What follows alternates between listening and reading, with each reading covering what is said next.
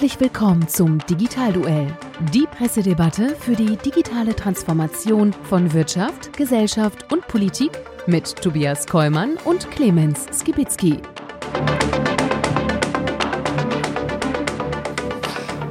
Ja, hallo und herzlich willkommen zum Digitalduell unserer Pressedebatte rund um das Thema digitale Transformation. Mein Name ist Tobias Kollmann und mit mir in den Ring steigt wie immer Clemens Gewitzki.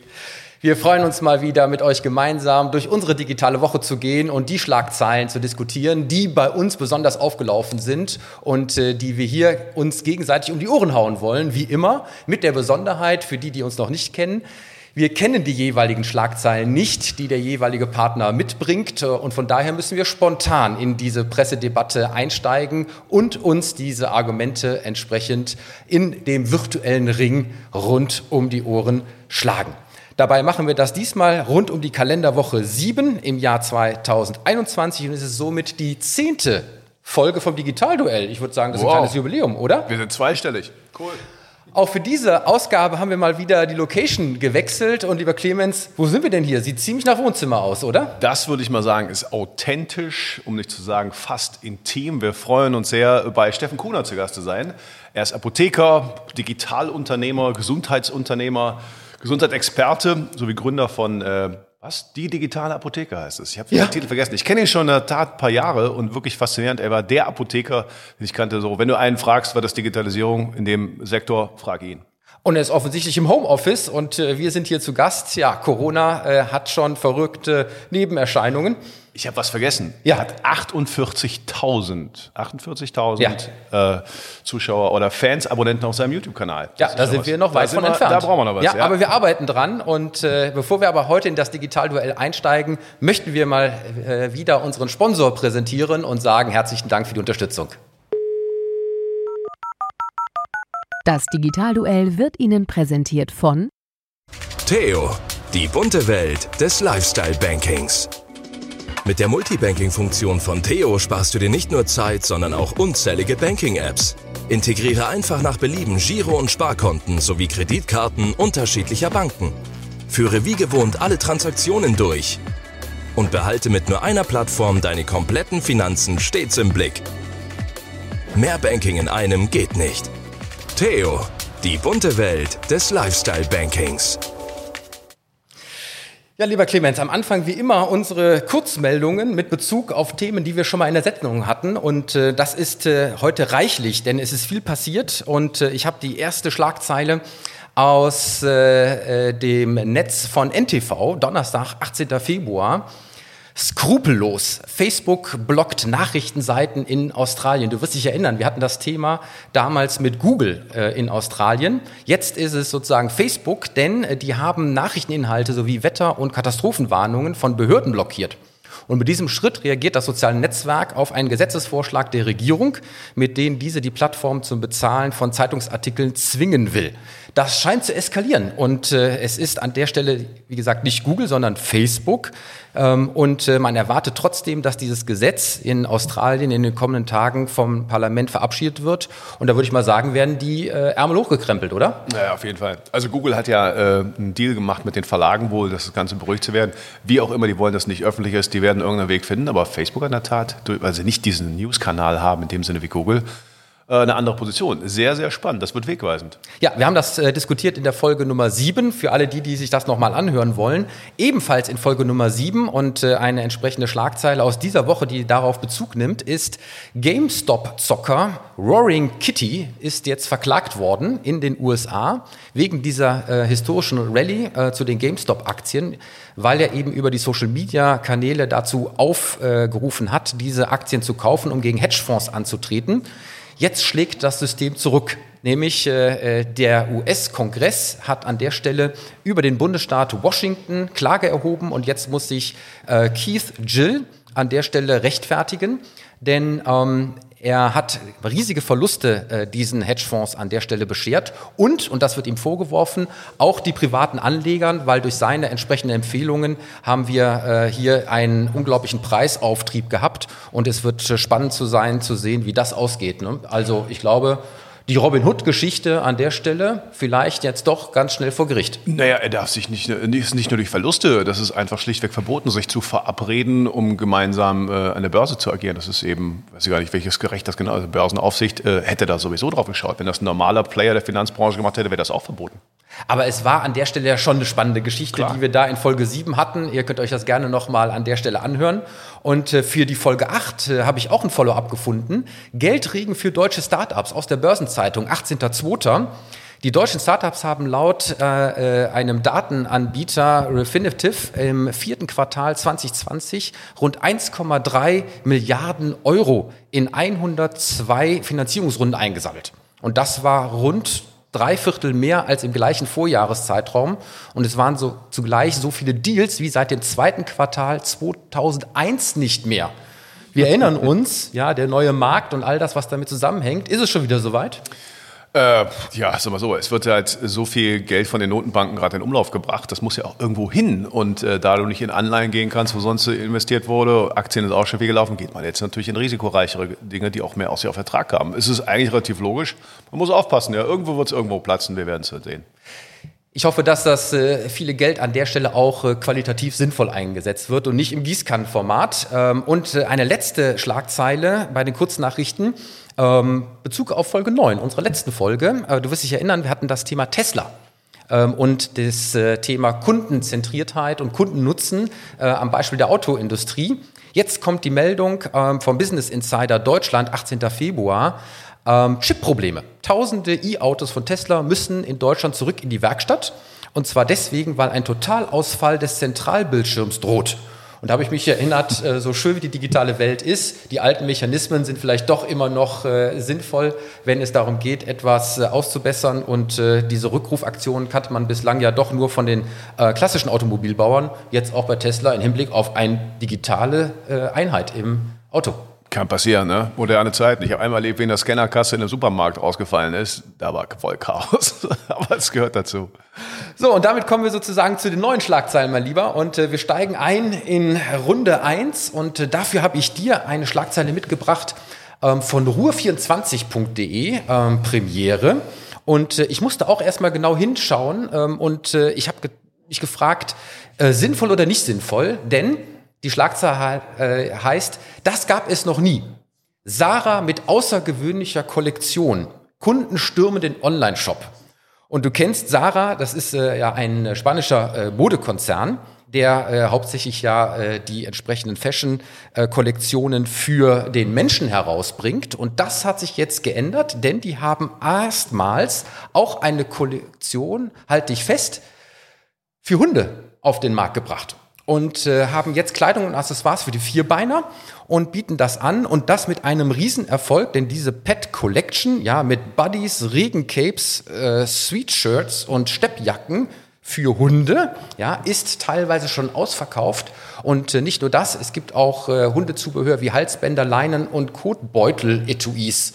Jetzt habe ich selber keinen Hund, aber ich würde mal sagen, hätte man jetzt an der Stelle nicht erwartet oder vielleicht doch. Ist das ein Hinweis darauf, wie sozusagen über E-Commerce die Grenzen von Produktportfolios aufweichen und aufgebrochen werden im Hinblick auf Chancen und Möglichkeiten und auf einmal im Gegensatz zu dem, was man gemacht hat, jetzt auf einmal auch Dinge dazugenommen werden, um einfach im E-Commerce auch in anderen umsatzstarken Branchen tätig zu werden. Ja, ist doch klar, du hast eine starke Marke, du musst dir ja nur anschauen, die ganzen Social-Media-Kanäle, äh, wo es um das emotionale Thema Hunde gibt. Ich meine, ich habe auch keinen Hund, du auch nicht. Wir wissen alle, wie emotional Haustiere sind und was da Leute aus unserer Sicht vielleicht mal schon bekloppte Dinge machen. Aber das ist ja eben Leidenschaft. Und was gibt's denn Schöneres als äh, also eine Kundschaft, die eine Zahlungsbereitschaft hat, weil es für ihren Liebsten geht? Total logisch. Und das Schöne an der digitalen Welt ist ja, die müssen ja nur gucken, guck mal, wie viele User sind da bei denen und den Influencer zu dem Thema, wie viele Influencer selber können wir noch einspannen dabei beim Thema äh, Tiere. Boah, Wahnsinn. Also sehr, sehr logisch. Ah, so, man muss sich nicht drücken. Jetzt habe ich mir auch gefragt, umgekehrt, äh, was macht das mit der Marke Sarah? Das heißt, äh, natürlich wird hier eine Opportunity wahrgenommen, ja, indem man äh, den digitalen Kanal nutzt, um an der Stelle neue Produkte zu positionieren, das auszuprobieren. Aber Ich würde mal sagen, für diesen Artikelstamm steht Sarah an der Stelle bislang nicht. Und äh, was ist sozusagen die Gefahr dabei, wenn man versucht, die Möglichkeiten im E-Commerce für neue Produkte und neue Kategorien auszunutzen, was aber nicht bis zum bisherigen Stammgeschäft gehört? Ähm, verwässert das die Marke? Ach ja, Markeverwässerung muss ja einfach testen, muss ja einfach gucken, was da eben geht. Kann passieren, aber es kann ja genauso sein, dass es eben ein Allansprechpartner wird, die Marke, für äh, eben den, den Zugang für das Thema Bekleidung, für quasi alle Lebewesen. Kannst ja irgendwie toll argumentieren, muss man ausprobieren. Ich finde aber in dem Kontext super spannend, was diese Woche sowieso in diesem Handelsbereich passiert. Denn wir reden ja immer darüber, äh, online, offline, also wir haben ja schon mehrmals Thema Handels gehabt. Diese Woche war auch eine Schlagzeile, C&A verkauft jetzt über Zalando. Ich meine, die haben hier hunderte, tausende Geschäfte, die sind alle zu. Und das ist etwas passiert, die haben auch noch einen eigenen Store. Und äh, aber der, Online-Shop funktioniert halt nicht so. Und jetzt kommt eine Sache. Ich habe immer über Zalando, äh, sagen wir mal, ein bisschen negativ gesagt, boah, die geben, hauen so viel Geld für Werbung raus und wir kennen das alle mit dem Schreien und, und. ich habe gesagt, Retourenquote, das kann nicht funktionieren und und und. Ich habe muss sagen, ich habe mich getäuscht, weil eins ist jetzt klar: Der Online-Zugang zum Kunden, die Markenbekanntheit beim Kunden, sich als einen Ansprechpartner zu positionieren, das äh, kommt jetzt zurück und auf einmal gehen andere Marken, die ihre eigenen Kanäle haben, die jetzt nicht funktionieren, als äh, über die Plattform. Das heißt, Zalando wird in dem Fall jetzt zur Plattform für andere, weil sie den Online-Zugang haben. Genau, und das ist ja genau der entscheidende Punkt, lieber Clemens, weil ähm, das reine E-Shop-System bei Zalando selbst mit Schuhen hat offensichtlich an der Stelle nicht so gezündet. Und deswegen haben die sich eben vom E-Shop zu einem E-Marketplace entwickelt und nehmen jetzt auch Fremdmarken auf, um eben diese Plattformcharakter zu äh, adressieren. Denn wir wissen, äh, von den zehn größten ähm, E-Shops weltweit sind acht auch gleichzeitig Plattformen und haben eben auch Fremdanbieter auf ihren äh, System. Und das ist ja etwas, was sozusagen dann auch den Skalierungs- und Multiplikationseffekt ausmacht, ja, wenn man eben nicht nur an der Stelle ein klassischer E-Commerce-Anbieter ist, sondern das Ganze öffnet und damit eben auch zum Händler und zum Matchmaker wird. Absolut. Also wir sehen jetzt immer, immer mehr, der Zugang oder die, wer frühzeitig angefangen hat, den Kundenzugang in die digitale Welt zu übertragen, das sind jetzt die Gewinner. Und das ist Corona ist natürlich Beschleuniger, aber das war ja sowieso ein Trend. Aber das war lange nicht verstanden, wieso, also wie Kundennähe definiert wurde. Ja, und wir haben in so und so viel Einkaufsstraßen unseren Shop und sind näher als die anderen und das ist eine 1A-Lage und so weiter. Das hat sich alles jetzt umgedreht. Und äh, wie gesagt, die, die früh daran investiert, dass die Kundenbeziehung, das alles Entscheidende ist.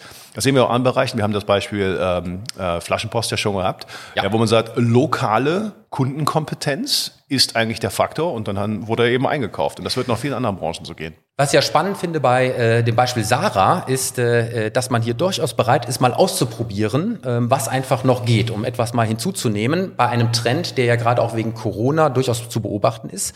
Die Heimtierbranche insgesamt hat extrem geboomt. Äh, wir alle wissen das. Äh, viele haben sich einen Hund angeschafft, äh, eine Katze oder was immer, auch um eben nicht mehr so alleine zu sein in den eigenen vier Wänden.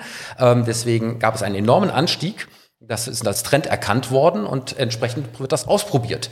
Ähm, kann man machen. Ähm, die Frage aus meiner Sicht ist dann immer noch, wie weit kann dieses Experimentieren gehen und wie weit kann ich sozusagen als Sortimenter in einem Spezialbereich äh, mich ausdehnen, weil ich bin ja kein Amazon, wo es überhaupt kein Problem ist, jede neue Kategorie dazu zu nehmen, weil ich ja schon immer als äh, ähm, omnipräsenter Allzweckhändler interpretiert wurde. Aber ein konkretes Modebusiness an der Stelle, das auch sozusagen zu expandieren zu lassen, finde ich ungewöhnlich, mutiger Schritt, aber kann man mal machen. Ach ja, aber ich finde, das kannst du ja unter Fashion und Accessoires äh, noch äh, reinsetzen. Also finde ich völlig okay. Mein lieber Clemens, ja. dann würde ich sagen, ähm, wir werden das weiter beobachten und äh, kommen damit äh, zu Runde zwei und äh, deine Schlagzeile für so, unseren Ring. Ja, ich habe auch eine sag mal, gesamtgesellschaftlich. Ich finde die Frage wirklich interessant. Äh, das ist in dem Fall, wo war es her? Es war überall okay, ich nehme mal die Überschrift. Foodwatch will Regulierung von Influencer-Marketing. Auf YouTube, Instagram, TikTok, Kochen, Backen, Essen erfolgreiche Influencer, ungesunde Nahrung. Foodwatch fordert mehr Regulierung. Ähm, ich mach's mal kurz. Das, der Artikel ist recht lang, aber es geht einfach darum, dass eben YouTuber mit Millionenreichweite, vor allen Dingen im jungen Zielpublikum, für die, sagen wir mal, Fast-Food-Branche, für allen möglichen Zuckerkrempel und so weiter einfach Werbung macht. Das hat's natürlich immer auch gegeben, aber hier sagt in dem Fall argumentiert Foodwatch, das ist so eine neue besondere ähm, Welt, dass diese Influencer, die ja von vielen, sagen wir gerade Teenagers schon so quasi schon wie meine Freunde, okay, die schreiben nicht zurück, aber es könnten meine Freunde sein, äh, anders beeinflusst werden, dass das eine völlig andere Kategorie ist und dass hier eben alles, was da mal so an Selbstverpflichtungen und so weiter äh, war, äh, kann eigentlich nicht sein und man sollte nochmal die Diskussion anstoßen. Sie fordern natürlich auf die Bundesregierung, da reinzugehen. Und ich finde es ein schwieriges Thema, muss ich sagen. Ja, äh, insbesondere weil wir ja festgestellt haben, dass Influencer-Marketing funktioniert. Äh, es gibt die Studien, die tatsächlich nachweisen, dass diese Empfehlungen aus dem Influencer-Bereich tatsächlich zu erhöhten Umsätzen führen und äh, das selbstverständlich für die werbetreibende Industrie äh, längst erkannt wurde und deswegen auch auf diese Influencer zugegangen wird. Es gab ja am Anfang, ähm, du wirst dich erinnern, immer diese rechtliche Frage, ist das schon Werbung, äh, wenn ich sozusagen etwas geschenkt bekomme und das zeige? Da gab es auch mit Kathi ja. Hummels die entsprechenden Gerichtsverfahren und so weiter und so weiter. Äh, inzwischen ist, glaube ich, klar, ja, es ist Werbung, es muss eben auch versteuert werden deswegen, es muss angezeigt werden, dass es eben eine bezahlte Werbebotschaft ist. Es gibt also aus meiner Sicht da schon ein paar rechtliche Rahmenbedingungen, und trotzdem funktioniert das nach wie vor gut, ja, auch wenn die Leute wissen, dass es jetzt ein werblicher Impuls ist, weil man sich eben mit dem Influencer infiziert, nicht nur infiziert, infiziert. sondern auch identifiziert. Ja, äh, das andere ist die Influencer äh, sozusagen, aber dass man dann eben auch gerne auf diese Empfehlungen ähm, eingeht, ähm, um so zu sein wie sein Liebling, sein Star, dem man da entsprechend äh, folgt. Und äh, das sind ja teilweise enorme Zahlen. Ich glaube, äh, wir hatten das schon mal in der Sendung angedeutet, der interessanteste und spannendste und größte Reichweiten-Influencer ist Cristiano, äh, Cristiano Ronaldo. Ronaldo ne? Mhm. Ich weiß nicht, wie viele äh, äh, Millionen der da hat, aber äh, ich sag mal, wenn der etwas empfiehlt und da ist nur ein Bruchteil, der, die das dann auch in Anspruch nehmen wollen, dann hat man seinen Umsatz gemacht. Äh, absolut, ja, natürlich. Aber ich finde ja, dass das Schwierige, also Influencer-Marketing an sich, dass es funktioniert, das ist ja einfach nur der Next Level von früher Promis und so weiter. Nur das ist halt näher und deswegen funktioniert es auch besser, weil, also ich rede mal gar nicht die Ronaldos dieser Welt, sondern hier sind ja auch vor allen Dingen gemeint, die, ich sag mal, die originären Influencer, also nicht Quereinsteiger, die aus Sport, Musik und so weiter kommen, in Social Media gehen, sondern die, die sich das wirklich erarbeitet haben, durch Content, die Follower erarbeitet haben, wo ich sage, es ist eine völlig andere Kategorie, da muss man auch unterscheiden. Ja, die haben auch eine, die haben sich das durch ihre, ihr Thema, Authentizität für ihr Thema erarbeitet. Und damit ist vielleicht auch authentisch, dass die, äh, was ich, Cola trinken und Burger essen und so weiter und so und irgendwie Schokolade. Aber das, die Vorbildsrolle ist hier echt schon eine andere. Und ich bin wirklich kein Freund von Marktregulierungen, aber ich finde, dass die Diskussion sehr wertvoll ist, weil wir haben das ja im Tabakbereich, im Alkoholbereich haben wir das auch und man muss das eigentlich schon anstoßen, finde ich. Ja, und sozusagen kleiner äh, Service aus der Lehre. Es gibt da sozusagen einen Unterschied zwischen den sogenannten Makroinfluencern und den Mikroinfluencern. Die Makroinfluencer, die sozusagen keine spezifische Bezug haben zu dem Produkt, das sie bewerben, aber eine riesige Reichweite haben. Und die Microinfluencer, die sozusagen nicht so eine hohe Reichweite haben, aber eben äh, themenspezifisch ja. zu diesem Produkt äh, sehr, sehr gut passen, auch für ihre Zielgruppe. Und äh, je nachdem ähm, können in beiden Kategorien die entsprechenden Werbeeffekte erzielt werden. Und du hast natürlich recht, ähm, was ist insbesondere mit schlechten Vorbildern oder mit schlechten Empfehlungen oder gesundheitsschädlichen Empfehlungen etc. pp. Da, wo es eben noch nicht rechtlich reguliert ist, ja, ich glaube, äh, äh Werbung für Zigaretten und äh, andere äh, Drogen, ja, würde ich mal sagen, äh, ist ja schon reguliert. Aber für die Gesundheitsthematik, äh, zuckerhaltige äh, Produkte etc. pp. habe ich jetzt so auch noch nicht gesehen. Das ist auch schon in der Diskussion, weil eben Zucker eben, gibt ja immer mehr Studien, die eben zeigen, dass es halt auch, auch wirklich eine Drogenwirkung quasi schon hat. Ist aber ein bisschen umstritten, aber man sich nicht so ran. Aber ich finde die Diskussion halt schon sehr wichtig, weil das hier wirklich ein anderer Level ist. Es ist nicht, wenn, die, wenn eine Firma für ihr Produkt wirbt, ist das eine Sache. Aber wenn halt die, sagen wir mal, äh, das Mädchen von nebenan, was sie sein könnte, oder der Jung von nebenan, also mein Schulhof-Influencer, wenn die massenhaft da alles schlecht Vorbild sind, dann ist das schon echt eine andere Liga. Kein leichtes Thema.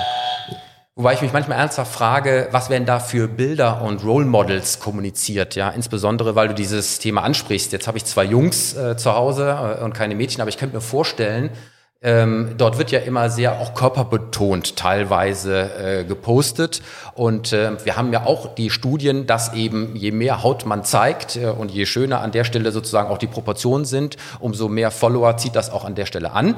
Klammer auf, sind es die richtigen oder nicht. Aber es wird damit ja auch etwas äh, an, an, an, an Bildern erzeugt, die an der Stelle ja auch gerade auf junge Mädchen an der Stelle nicht besonders positiv wirken im Hinblick auf den Schlankheitswahn und das musst du als Schönheitsideal äh, bedienen, sonst äh, bist du nicht da. Und ähm, ich, ich kann mir da schon vorstellen, dass da ja auch ähm, durchaus ähm, ja, sozialgesellschaftliche Effekte mit dranhängen, ja, die an der Stelle eben auch zu bösen Nebenwirkungen führen. War das aber jemals anders? Waren die, die der Bravo-Starschnitt und äh, die äh, Teenie-Serien aus den 90ern, waren die ein bisschen anders? Ähm, ich überlege gerade, ich hatte natürlich sowas nie an meiner Wand hängen. Das ist ja wohl ganz klar. Ich habe immer nur äh, seriöse Zeitschriften gelesen. Nein, Spaß beiseite. Äh, ja, wobei in den 80er Jahren, als meine Sturm- und Drangphase war, äh, mit Neue Deutsche Welle, ähm, doch viele Klamotten getragen worden. So Jeansgeschichten und weite Pullis. Ey, die und, Klamotten äh, waren einfach und, unmöglich. Ja, aber es, es wurde nicht, nee, Ehrlich gesagt, äh, bis auf die äh, Bravo Love Story äh, kann ich mich nicht an so freizügige Geschichten erinnern, die eben natürlich auch über Instagram und Co. eine ganz andere Reichweite bekommen. Da war doch immer diese Seite mit den nackten Teenager. Aber das ist jetzt ein anderes Thema, da wollen wir nicht hin. Aber weil die Zeit uns, die Uhr uns gesagt hat, wir sollen aufhören, eine Schlagzeile, die reinpasst, ich weiß nicht, ob du die gesehen hast. Weißt du, wer Probleme hat, geblockt zu werden in einem sozialen Netzwerk, nämlich LinkedIn, wegen zu viel nackter Haut? Sag es mir. Altbundeskanzler Schröder. Herrlich. Hab ich Nee, das gestern, hab ich nicht gesehen. Habe ich gestern gepostet. Ich konnte nicht mehr. Er ist völlig perplex. LinkedIn hat gesagt, zu viel nackte Haut, weil es war ein, er hat ein Video gepostet und ein Interview mit ihm, äh, wo er im äh, Helmut Newton Museum war, wo halt diese nackten Bilder von einem Fotografen waren. Und da haben die gesagt, geht nicht. Und das hat mir eins gezeigt. Ja, wir leben in einer global vernetzten Welt. Wir hatten das Thema schon, mal, als wir beim Daniel Attala waren bei, von Pixum, mit dem, was machen wir denn, wenn kulturelle Standards, ich meine, wir wissen alle, USA ist ein, also wer sich mal nie- abseits der Küsten bewegt, ist ruhig sehr konservativ, um nicht zu sagen spießig und haben da auch ein Problem mit nackter Haut. Da kommt auch das Amerikanische dann vielleicht her und was in anderen Ländern völlig okay ist. Also wir sind in einer global vernetzten Welt, haben aber kulturell andere Standards für Meinungsfreiheit, Moralvorstellungen und so weiter. Und das ist wieder ein schönes Ding zu lernen. Und Schröder sagt auch, also hat, er hat sich sehr gewundert, aber man müsste mal darüber diskutieren. Aber es zeigt für mich, äh, das ist mein letzter Satz dazu, äh, inwieweit man sich immer wieder Gedanken machen muss über die Auswirkungen ja, von der digitalen Kommunikation in den Netzwerken im Hinblick auf das, was daraus interpretiert wird, angenommen wird und welche Auswirkungen es dann eben auch auf die Gesamtgesellschaft hat. Das ist sozusagen Es- etwas, was ich daraus gelernt habe. Das ist doch unser Thema unseres Podcasts. Wir sind Absolut. in, der digitale Wandel ist halt Absolut. multidimensional, betrifft die gesamte Gesellschaft. Deswegen ist es eine digitale Revolution, weil sie alle Gesellschaftsbereiche erfasst. Deswegen versuchen wir ja auch hier nicht nur Wirtschaft und Politik, sondern eben auch die Gesellschaft zu adressieren mit den entsprechenden Themen. Und ich glaube, zu Gesellschaft gehört insbesondere auch das Thema Gesundheit. Und deswegen Absolut. freue ich mich jetzt auf unseren Aha, Gast. ja. Denn ich darf den Stefan Kunert. Steffen. Steffen, Hast du Stefan gesagt? habe ich Stefan gesagt? Dann Aha, sage ich jetzt da kommt er. Steffen Ist egal. Da ist Kunert. Genau, zu uns bitten. Guck mal. Hi, bitte komm zu uns. Setz dich doch einfach zu uns an den Tisch, der eigentlich deiner ist. Genau, komm doch zu uns. Wir laden dich mal Herzlich willkommen in meinem Wohnzimmer. Genau. Freut mich, dass ihr da Hör seid. mal, fühl dich doch einfach wie zu Hause. Schön, dass wir hier bei dir zu Gast sein dürfen und äh, in einem wirklich äh, äh, privaten Ambiente. Und äh, wir haben vorher gesprochen, äh, weil wir das ja Ganze auch aufnehmen hier mit der Kamera. Äh, räum alles weg, was nicht zu sehen sein soll, ähm, denn dein Homeoffice ist an der Stelle wirklich privat. Wir sitzen an deinem Esszimmertisch und erzähl Exakt. mal kurz, wer bist du und was machst du? Ja, ihr habt mich ja schon schön eingeführt. Ich bin von Haus aus Apotheker, habe zwei Apotheken im, im Raume Düren, Nordrhein-Westfalen. Aber ich glaube, aus dem Grunde bin ich nicht hier, weil das wäre wahrscheinlich für euren Podcast doch etwas äh, zu langweilig. Ich bin vor allen Dingen Digitalunternehmer seit einigen Jahren und beschäftige mich damit, wie kann denn die digitale Transformation in der Apotheke aussehen. Und da habe ich jetzt gerade zum Jahreswechsel auch ein eigenes Start-up gegründet mit einer ersten Seed-Finanzierung und versuche, die Apothekerschaft mit, mit meinen Ideen in die Zukunft zu führen. Das so in paar Sätzen zumindest zu mir. Also Digitalisierung ist bei mir durchaus äh, ein Schlagwort auch, ja. stelle ich mir insofern nicht ganz einfach vor, weil ja die klassischen Apotheken ja sehr, sehr stark festhalten an diesem persönlichen Beratungsmoment. Und ich weiß aus dieser ganzen Geschichte rund um Doc Morris, ja, wie das sozusagen ja auch als digitale Disruption verschrien, bekämpft, abgelehnt äh, wurde. Ähm, was sind deine Erkenntnisse, die du aus äh, äh, dieser speziellen Branche an der Stelle gewonnen hast? Du sprichst eigentlich den Kern an, weil der Kern des Apothekers ist meiner Meinung nach die Beratung. Und die Beratung haben wir noch nicht geschafft, wirklich zu digitalisieren. Doc Morris ist ein Geschäft. Die verschieben Packungen von A nach B. Die Frage für mich ist, wie können wir aber den Kern der Apothekerschaft, sprich die Beratungsleistung, warum die Menschen heute vielleicht noch in die Apotheken gehen, weil wahrscheinlich nicht einfach nur um eine Packung aus dem Regal zu nehmen. Wie kriegen wir diesen Moment digitalisiert?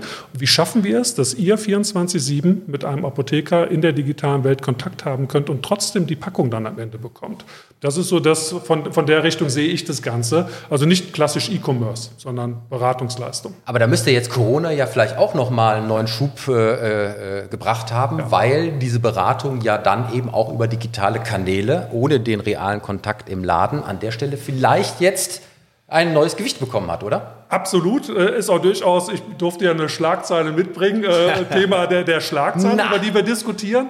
Äh, aber klar, ich habe vor Corona schon in diese Richtung gedacht, Corona beschleunigt das Ganze und beflügelt das und äh, von daher ja, kann ich dann nur sagen, Haken hinter, der Weg ist, glaube ich, der richtige. Also ja. wir kennen die Schlagzeile nicht, aber es hätte mich gewundert, wenn sie nicht in irgendeiner Art und Weise etwas mit deinem ja, Themenfeld zu tun hat. Von daher, Gott sei Dank, hau rein. Gott sei Dank viele Schlagzeilen, weil ihr habt es mir nicht leicht gemacht. Zwei Schlagzeilen sind rausgefallen, es bleibt nur noch eine. Na, weil gerade ein, eine habt ihr gerade schon diskutiert. Ich habe eine Schlagzeile ähm, aus der Frankfurter Allgemeinen mitgebracht, digitale Sprechstunde, weil das ist natürlich auch Thema vom 17.02. diesen Jahres. Besser online als gar nicht zum Arzt. Problematik ist natürlich, dass Menschen aufgrund äh, der Angst, der Sorge vor einer Covid-Infektion den Arzt meiden. Äh, wir haben so niedrige Krebsraten theoretisch wie noch nie, weil natürlich auch Patienten nicht mehr zur Vorsorge gehen. Und könnte die digitale Sprechstunde ja, ich sag mal, das, das, das neue Sein in dem ganzen Thema, dass wir viel häufiger den Arzt über Videosprechstunden ja, konsultieren. Das würde ich hier gerne mal in den Ring werfen, wie ihr das Thema seht. Ähm, bisschen natürlich auch zu elektronischen Patientenakten in Apps und so weiter, was da gerade noch so in Gange ist. Also der E-Health-Bereich ist natürlich unglaublich spannend, aber auch rechtlich sehr stark reguliert, weil es eben um die Gesundheit des Menschen und damit auch um persönliche Daten und all das geht. Ich habe das erste Erlebnis in dem Zusammenhang gehabt. Äh, ich weiß nicht, ob du dich erinnerst. Wisst ihr, wer als allererstes ähm, Online-Sprechstunden eingeführt hat? Ganz am Anfang, als das mit dem Internet so losging? Ich hätte jetzt Dr. Ed in den Raum geworfen aus Großbritannien, aber wahrscheinlich waren sie es nicht. Es war tatsächlich Eltern.de. Die ah. Zeitschrift Eltern hat äh, über ihre Webseite die Konsultation mit ähm, Kinderärzten angeboten. Und das auch tatsächlich per Video mit allen Vorsichtsmaßnahmen, was rechtliche äh, äh, Dinge angeht, nach dem Motto, ähm, das ist sozusagen keine echte äh, gesundheitliche Beratung, sondern es ist nur ein äh, Gespräch, was auf entsprechende Dinge hinweisen kann, was aber immer noch mal abgesichert werden sollte durch den realen Besuch. Aber damit ging das damals so ein bisschen los. Und äh, das war auch das äh, erfolgreichste Feature äh, bei dieser Community. Und ähm, da hat sich es aber nicht weiterentwickelt, ähm, weil eben dann sehr, sehr viele rechtliche Fragen kamen. Ähm, darf man das ähm, und äh, kann das genau gleichwertig sein? Kann ein Arzt überhaupt aus der Entfernung etwas beurteilen? Und da würde ich sagen, ähm, da kommt auf die Krankheit an, oder? So, jetzt bin ich der Provokateur. Genau, es kommt darauf an. Also, dass wir immer so tun, als ging es nur entweder oder. Also Leute, wie oft habe ich wegen irgendwas, wo der Arzt mir aus drei Meter Entfernung quasi auch das gleich hätte sagen können, äh, hätte er mir gesagt, ja komm, okay, bleib im Bett und mach das und das. Und ich habe mich da hingeschleppt, ich habe hab mich anstecken können, andere anstecken können. Wir müssen auch mal ernsthaft realistisch bleiben. Ich habe ja, Steffen, ich kenne uns ja, ich habe auch viel in der Apothekerbranche und Ärzte- Medizin Gesundheitsbranche geredet. Da wird immer so getan, als gäbe es nur diese beiden Wege. Natürlich, es ist lächerlich, dass wir diese, diese Sprechstunde erst seit letztem Jahr rechtlich so können. Ich habe zufälligerweise eine äh, Bachelor-Thesis zum Thema letztes Jahr betreut und die hatte vorher eine Umfrage gemacht und dann kam wegen Corona diese rechtliche Geschichte. Es gab einen unfassbaren Boom und das wird auch bleiben. Und das ist auch vollkommen logisch. Es gibt doch, also, das, Stefan, ich muss ja dazu was sagen, ich sehe einen riesen Unterschied wahrscheinlich zwischen dem Apotheker und dem Arzt. Und da muss ich jetzt wieder ketzerisch fragen, dass ich deine Apotheker ja, gerne. hätte ich dann gesagt, also, ich muss wahrscheinlich sowieso immer zum Arzt und meistens berät er mich. Also wenn ich immer mein Leben zurückdenke bisher, ich bin jetzt, oh, na okay, auch schon Ende 40. Ich habe in der Apotheke meist immer irgendwas gekauft, was dort einfach Apothekerpreise waren ohne eine Beratung. Ich weiß halt nicht, weil ich musste sowieso vorher zum Arzt und der hat mir gesagt, ja, und müssen Sie dann dreimal nehmen und der Apotheker hat es mir nochmal gesagt. So, ja, ich will ja, nicht, also ich will sagen, deswegen ist für mich die Frage, ob bei dem Unterschied, wofür bezahlen wir eigentlich? Also, dass ich da pflichtmäßig hin muss oder das ist tatsächlich die Beratung muss. Ketzerische böse Frage. Ich könnte jetzt ketzerisch zurückantworten, weil du es wahrscheinlich, obwohl es die Familie es nicht weiß, deine Frau hat mich drei, vier Mal kontaktiert, weil ihr Stress mit eurem Kleinen hattet. Und natürlich die, die, Antwort, die Beratungsleistung eines Apothekers in dem Moment brauchte und um die Momente geht es ja. Wir sind oftmals die erste Instanz, wo die Leute sich noch unsicher sind. Muss ich wirklich zum Arzt oder kann ich den Apotheker fragen? Und um die Momente geht es.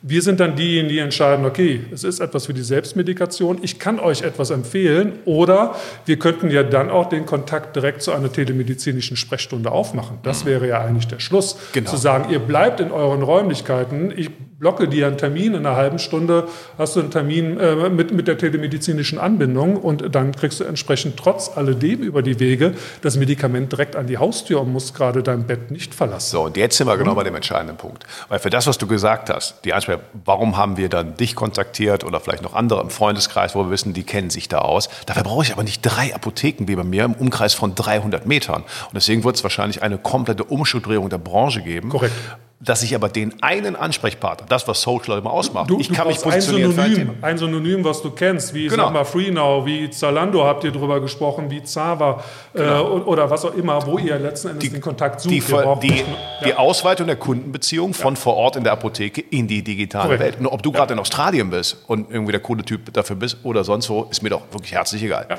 ja da kommt der Buzzer. Ja, da kommt der Buzzer, weil äh, ich gebe dir recht, äh, insbesondere bei uns Männern äh, äh, sind die Frauen ja schon allein in der Lage, bei 80 Prozent Prozent unserer Wehwehchen äh, den Männerschnupfen zu, äh, zu diagnostizieren, ohne dass wir überhaupt zum Arzt es müssen. Es gibt immer Fehldiagnosen. Ja.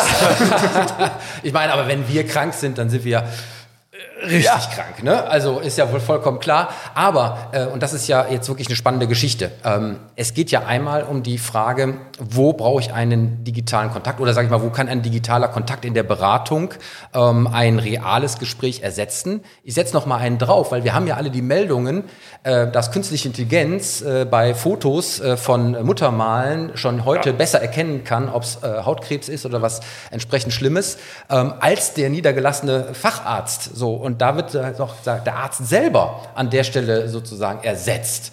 Wie ist denn da sozusagen deine Prognose oder dein, deine, deine Einstellung äh, in Hinblick auf ähm, und Digitalisierung als Unterstützung der Beratung? Oder Digitalisierung als Ersatz für die handelnden Akteure, die teilweise gewisse Diagnosen auch aus der Entfernung schon besser treffen kann? Das wird sich definitiv noch ausweiten. Also es gibt jetzt schon Ringe, die deine Herzfunktionen messen und übertragen. Äh, klar, die, die Uhren kennen wir alle und so weiter, die ganzen Gadgets. Warum soll uns das nicht in Zukunft noch stärker begleiten? Und warum sollte es nicht möglich sein, auch tatsächlich, ich sag mal, ein Abhören ermöglichen von zu Hause aus, wo du dir nur zwei Sensoren irgendwo hinpappst und, und der Arzt kann trotz alledem vom Büro aus äh, sehen, okay, ist, sind deine Bronchien frei oder sollte man da jetzt irgendwie doch mal äh, entsprechend reagieren? Und ein Ersetzen, ja, bin ich ein bisschen skeptisch, weil ich glaube, so ein bisschen Menschen sollten wir dennoch, aber es wird eine massive Unterstützung geben äh, von künstlicher Intelligenz und anderen Dingen. Ja? Ich sag mal, die Frage ist, wer hat nachher die Hoheit? Wer ja, darf klar. entscheiden, ne? was klar. ist jetzt richtig und klar. was ist falsch? Das, das wird nochmal eine, eine Herausforderung, wie beim E-Auto auch, ne? also, äh, aber wo auch vieles diskutiert wird. Wenn wir heute schon sehen, dass sogar ähm, Operationen über die Entfernung, ja, über äh, Digitalisierung von einem Arzt gemacht werden können, der in Amerika sitzt, ja, aber hier in Europa den Patienten auf dem Tisch hat, ja, vorausgesetzt die Bandbreite stimmt. Ja. Ähm, das ist ja alles etwas, wo man mal in die Zukunft gedacht ja wirklich ein ganz, ganz neues Themenspektrum äh, aufgemacht bekommt. Und das ist ja das Faszinierende an dem Thema E-Health, nämlich sozusagen die Verschmelzung der Digitalisierung in Hinblick auf das, was uns unmittelbar alle interessiert, den eigenen Körper, die eigene Gesundheit, das eigene ja. Leben etc. pp. Und insbesondere in der Früherkennung, ja, würde ich sagen, her mit allem, was an digitaler Unterstützung möglich ist, um das an der Stelle hoffentlich es geht ja, es geht ja eben, eintreten zu lassen. Es geht ja auch genau darum, wir müssen mal weg von diesem Ersetzen. Das ist ja eine, also der Mensch, ich das, warum, warum gehe ich zum Arzt, Apotheker oder fragte den? Also entweder, weil ich einfach denke, okay, der hat so viel mehr gesehen und dem vertraue ich so viel mehr. Ich, ich zum Beispiel schätze und bezahle auch gerne für, für, also für Beratung in dem Sinne, ich weiß, der hat wirklich richtig Ahnung. Nur weil er aber irgendwo mal irgendwann studiert hat, heißt es nicht. Das heißt, er muss ja ständig erarbeiten, er muss auch ständig diese Fortbildung machen. Und wenn er dann eben KI einsetzt, um ihm ganz viele Dinge abzunehmen, die das besser und einfacher können, um die Konzentration auf diese Zwischenmenschliche zu haben. Deswegen du sagst eben, das Digitale ersetzt den Gang zum Arzt. Es ersetzt aber nicht den Arzt an sich. Der muss also, warum soll ich denn die Zeit verschwenden, dahin zu rennen? Wie oft habe ich mich schon mit 40 Fieber oder so in die Apotheke geschleppt? Was für ein Blödsinn. Da würde ich doch eigentlich sagen, pass mal auf, äh, Steffen, kannst du mir mal hier, hier ist, guck mich mal an, Bomb ist relativ eindeutig. Zack, und dann wird das Ding mir hingeliefert. Das ist doch völlig logisch. Und ich erinnere mich aber, es gibt darum gehen, eine, eine Sache, die hatten wir mal diskutiert, Stefan. Als wir haben mal zusammen einen Workshop gemacht mit einem Arzneimittelhersteller, haben wir die Story auch erzählt. Da konnte man sehen, ich bin ja viel als Redner unterwegs und merkte, boah, meine Stimme geht weg. Da habe ich einen Facebook-Post gemacht. Und habe gefragt, und dann äh, hab gefragt, wer würde denn, also was könnt ihr empfehlen? Und dann gab es zig, es war wirklich, es waren so viele hilfsbereite Menschen, die Tipps gegeben haben. Und zwei der Tipps haben dazu geführt, dass ich gesagt habe, okay, ich nehme dieses Produkt. Warum? Das war nicht der Arzt und der Apotheker, das waren zwei Radiomoderatoren. Weil das waren für mich die authentischen Influencer zu dem Thema. Und Steffen war noch völlig, warte, wieso hat Ich Steffen, hoffe, Sie haben ursprünglich mal die Empfehlung in der Apotheke bekommen, aber ja, ja, ja. Die haben es getestet, ja. das ist ja der Punkt. Und das genau. müssen wir einfach zusammenbringen. Es wäre natürlich der Punkt, wenn, er, wenn, wenn du es schaffst, und deswegen ist auch das Thema Marketing und digitales Marketing, also nicht im Sinne negatives Marketing, sondern Leute, wer ist der Ansprechpartner in der Kundenbeziehung? Wenn du mein Ansprechpartner bist, hast du erst der Arbeit und dann kannst du sagen, du, weißt du was, das und das Mittel in der Situation, aber hier geht's um lautes Reden auf der Bühne oder das. Da habe ich Radiomoderatoren. Das, auch dieses Wissen gehört für mich dazu. Das ist nicht nur das akademische Wissen und das der, der Arzneimittelforschung hätte, sondern eben auch das anwendungsorientierte. Das heißt, ja, ihr habt eben so schön über Mikroinfluencer gesprochen. Also im Grunde ja. genommen ist der Apotheker ja der beste Mikroinfluencer für die Pharmaindustrie, weil er doch sehr nah an den Menschen dran ist und das müssen wir viel, viel deutlicher spielen. Du sagst aber, du würdest für Beratung bezahlen. Äh, tust du im Ende ja schon. Also du, du kaufst eine Packung und da steckt natürlich das Beratungshonorar drin. Ich glaube, wir müssen in Zukunft viel mehr dahin, dass wir das splitten. Dass wir Beratung bezahlen und das andere ist einfach für ja. mich nur Logistik. Also die Packung rüberschieben ist eine, eine, eine reine Logistikleistung. Ob ich das am an unserem sogenannten HV-Tisch mache oder an der Haustüre. Äh, wir, wir, müssen für die Beratung bezahlt werden. Dafür, das ist das, was wir können. Dafür hatte ich nämlich auch noch eine Schlagzeile. Wunderbar, dann bringt die doch jetzt ja. als unsere Gegenschlagzeile für oh, genau. unseren Gast. Auf naja, geht's. aber nee, es, es greift das Thema ja. aus. Vielleicht sollte man darüber diskutieren. Also die, das war in dem Fall die äh, Abda-Präsidentin Frau Ober, kenne ich jetzt nicht, das wird dir wahrscheinlich Ist auch ganz neu, die kannst du noch nicht kennen. Ah, okay, alles klar.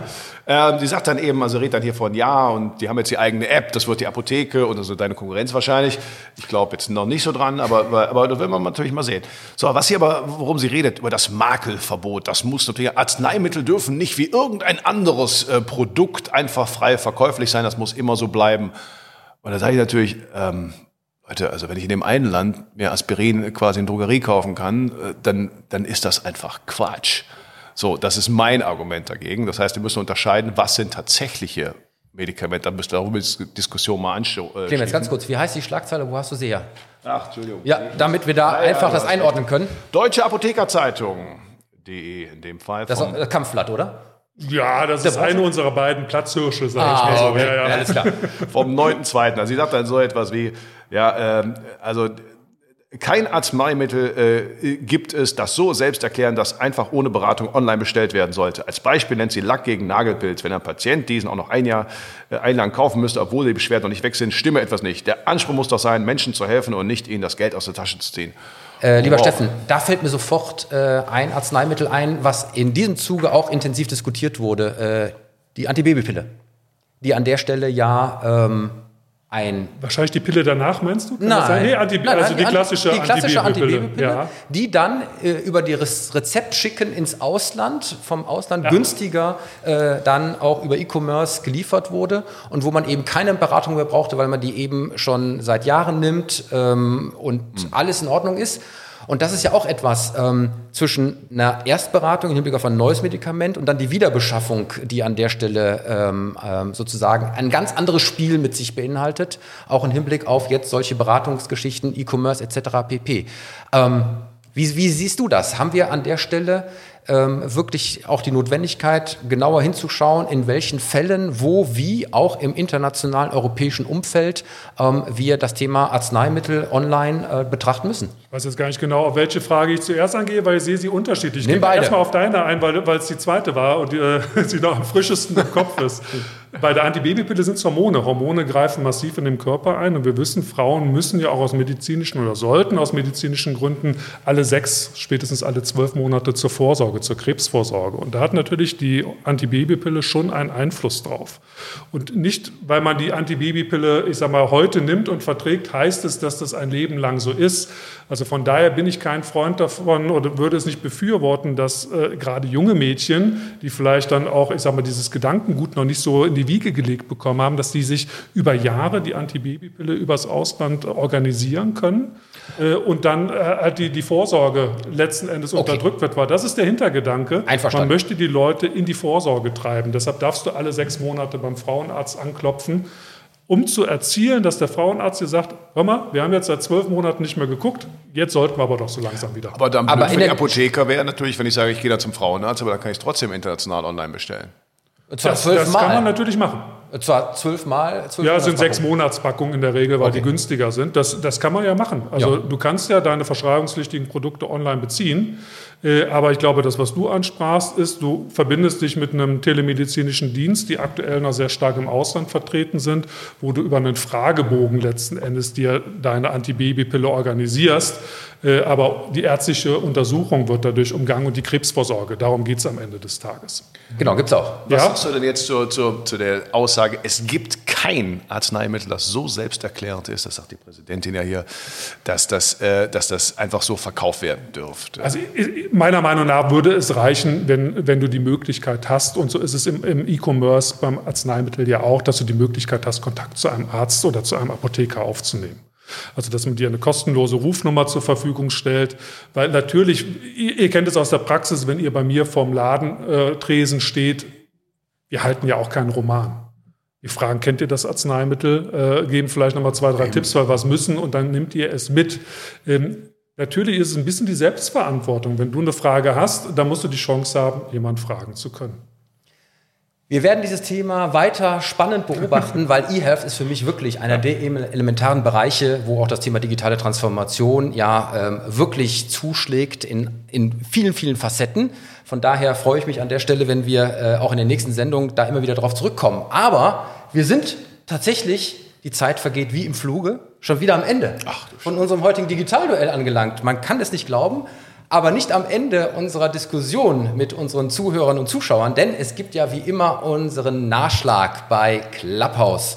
Und äh, wir verlängern die Sendung ja dort mit unserem Zuschauertalk in dieser neuen Drop-in Audio-Chat-Community. Ich finde diesen Begriff immer wieder äh, spannend. Und äh, wir zeichnen die Sendung ja immer freitags auf. Sonntags wird sie gesendet und immer montags um 18 Uhr treffen wir uns dort im Raum Digitalduell, der Nachschlag und diskutieren die Schlagzeilen die es zeitlich nicht mehr in die Sendung geschafft haben, lieber Clemens. Oder vielleicht noch ein bisschen weiter, was wir hier haben. Oder das. Du, Steffen, kannst du am, am, Montag, 18 Uhr? 18 Uhr kann ich, 18.45 Uhr geht es in den nächsten Talk, aber ich bin gern dabei. ja, wunderbar. Also 45 Minuten mit dir. Wir, wir freuen uns drauf. Ähm, ich habe zwei Schlagzeilen, die ich dort äh, auf alle Fälle diskutieren möchte, nämlich einmal aus dem Handelsblatt. Die EU will trotz Kritik den Datenaustausch mit Großbritannien freigeben. Das ist eine spannende Geschichte, denn der Datenschutz in Großbritannien ist nicht besonders ausgeprägt. Äh, wir wissen alle, dass dort die NSA auch zuschlägt. Und seitdem äh, Großbritannien nicht mehr in der EU ist, gibt es dort äh, spannendes Paradoxon im Hinblick auf die Gesetzgebung und im Hinblick auf die DSGVO. Das werden wir diskutieren. Und ich werde mitbringen aus der Welt, ohne Importe wäre für viele schnell Schluss. Von digitaler Souveränität sind Deutschlands Unternehmen gefährlich weit entfernt, wenn man nämlich tatsächlich mal hinschaut, was alles an digitalem Equipment in Hard- und Software und die Plattform etc. pp. da äh, unterwegs ist. Und wenn man das alles wegnehmen würde, glaube es mir, acht von zehn Unternehmen würden nicht mehr überleben. Auch das eine Schlagzeile, die wir am Montag diskutieren werden. Hatte ich heute Morgen gepostet, genau. Ach, das guck. ist spannend, aber das Bewusstsein war für mich interessant, dass, die das, dass denen das klar ist. Ich werde, ich, ich werde aber eine, eine, Schlagzeile mitbringen von einem Champion, weil ich habe nur so viele negative Schlagzeilen von einem deutschen Unternehmen, was seinen Online-Umsatz um 40 Prozent gesteigert hat. Ein Familienunternehmen. Hallo? Ja. Da sind wir neugierig, mein Lieber. Und äh, vor diesem Hintergrund hoffen wir, dass auch diese Sendung sich wieder hat hören und äh, sehen lassen. Und äh, lieber Clemens, wann gibt es uns wo? Uns gibt es natürlich sonntags, auch wenn man guckt, wie schnell YouTube verarbeitet. Wir haben da jeden Sonntag immer so ein bisschen, ach, dieses Mal geht schnell, manchmal dauert es länger.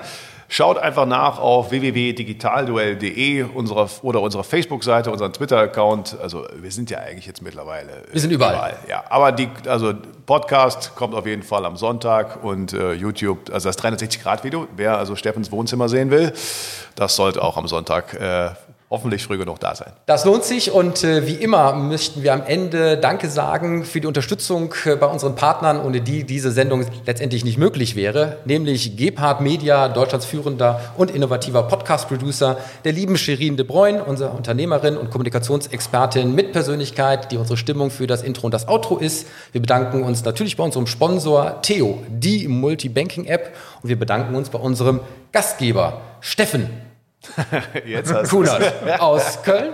Und wenn ihr uns mal einladen wollt mit eurem Unternehmen, Startup oder eurer Institution, weil ihr irgendwas mit Digitalisierung zu tun habt, dann nehmt doch einfach über unsere Webseite Kontakt auf und ladet uns ein. Und dann heißt es frei nach den Höhnern, wir kommen mit allem Mann vorbei. Hurra, hurra!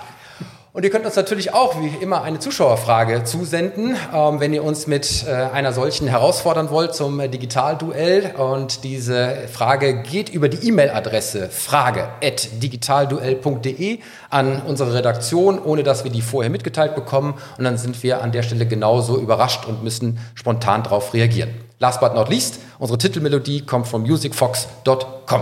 Damit habe ich hoffentlich alles gesagt, lieber Clemens, oder habe ich was vergessen? Oh, nee, du hast nichts vergessen. Ich würde sagen, das Wetter wird schön am Wochenende. Äh, wir haben Konkurrenz gegen gutes Wetter mit unserem Podcast, aber hört einfach rein, geht laufen, geht spazieren, hört den Podcast und danach könnt ihr das Video nochmal anschauen. So. so soll es sein und damit darf ich wie immer die Sendung äh, zum Ende beschließen mit Macht es gut, macht es digital und bleibt gesund.